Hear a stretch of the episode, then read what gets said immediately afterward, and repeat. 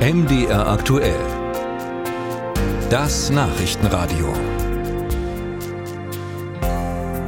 Am Oberlandesgericht Dresden geht es im Prozess gegen vier mutmaßliche Linksextremisten auf ein Urteil zu.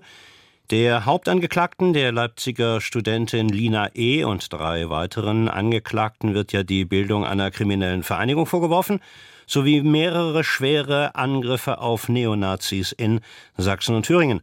Heute war der letzte Verhandlungstag vor dem Urteil. Unser Reporter Marc Zimmer war für uns vor Ort. Marc, was ist heute im Gerichtssaal in Dresden passiert?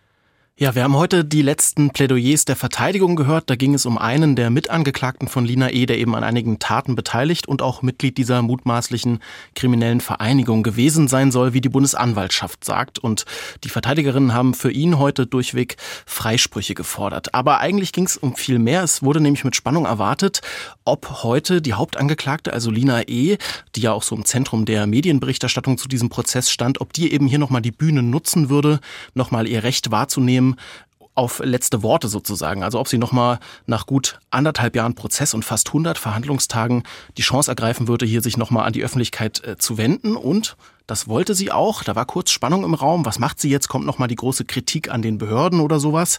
Aber sie hat dann gleich gesagt, sie will nichts zum Prozess oder den Vorwürfen sagen, sondern ihr letztes Wort in diesem Saal soll Danke sein. Und das hat sie dann auch gemacht. Also sie hat sich bedankt bei ihren Eltern, ihren Verwandten, ihren Freunden und Unterstützern, die eben auch immer wieder zum Prozess kommen und ihren Verteidigern. Nicht mehr und nicht weniger. Und mit diesem Dank sind die Plädoyers jetzt vorbei. Was äh, ist Ihr Gesamteindruck gewesen?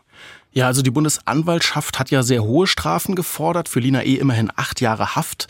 Und die Verteidigung ist, ihren, ist in ihren vielen Plädoyers äh, immer wieder darauf eingegangen. Er hat das Gericht immer wieder kritisiert und die Bundesanwaltschaft, gerade in Bezug auf den Vorwurf der kriminellen Vereinigung, hat auf angebliche Ermittlungsfehler hingewiesen, einen angeblichen Schulterschluss des Senats mit den Ermittlungsbehörden beklagt und das war ein ganz zentraler Punkt in allen Verteidigerplädoyers, äh, eine angebliche Beweislastumkehr. Also es ist der Vorwurf, dass man in diesem Verfahren eben immer wieder die Unschuld der Angeklagten habe beweisen müssen, statt wie eigentlich vorgesehen, dass die Ermittlungsbehörden eben die Schuld beweisen. So sieht das zumindest die Verteidigung. Und wie der Senat jetzt mit diesen Plädoyers umgehen wird, das wird sich dann kommende Woche zeigen. Da soll das Urteil gefällt und verkündet werden. Es gab ja einige Verzögerungen in diesem Prozess, aber bei dem Urteilstermin nächste Woche, dabei bleibt es auch?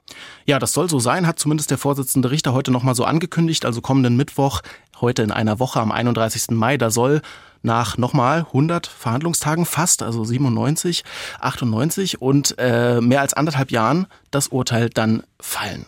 Und da wird es dann auch nochmal spannend hier bei Gericht, äh, nicht nur wegen der Frage, welche Strafen verhängt werden, sondern auch, weil natürlich dann nochmal ein großes Tamtam hier sein wird. Viel Medieninteresse, Unterstützer haben äh, zu einer Kundgebung aufgerufen hier vor dem Hochsicherheitssaal am Oberlandesgericht in Dresden. Und auch äh, nach dem Urteil bleibt es ja spannend. Es gibt ja schon Aufrufe zu einer sogenannten Tag X-Demo, also einer Solidaritätsdemo in Leipzig, die dann am Samstag nach dem Urteil stattfinden soll und zu der auch bundes- und europaweit schon mobilisiert wird. Heute war der letzte Verhandlungstag vor dem Urteil in Dresden. Unser Reporter Marc Zimmer war für uns vor Ort. Danke.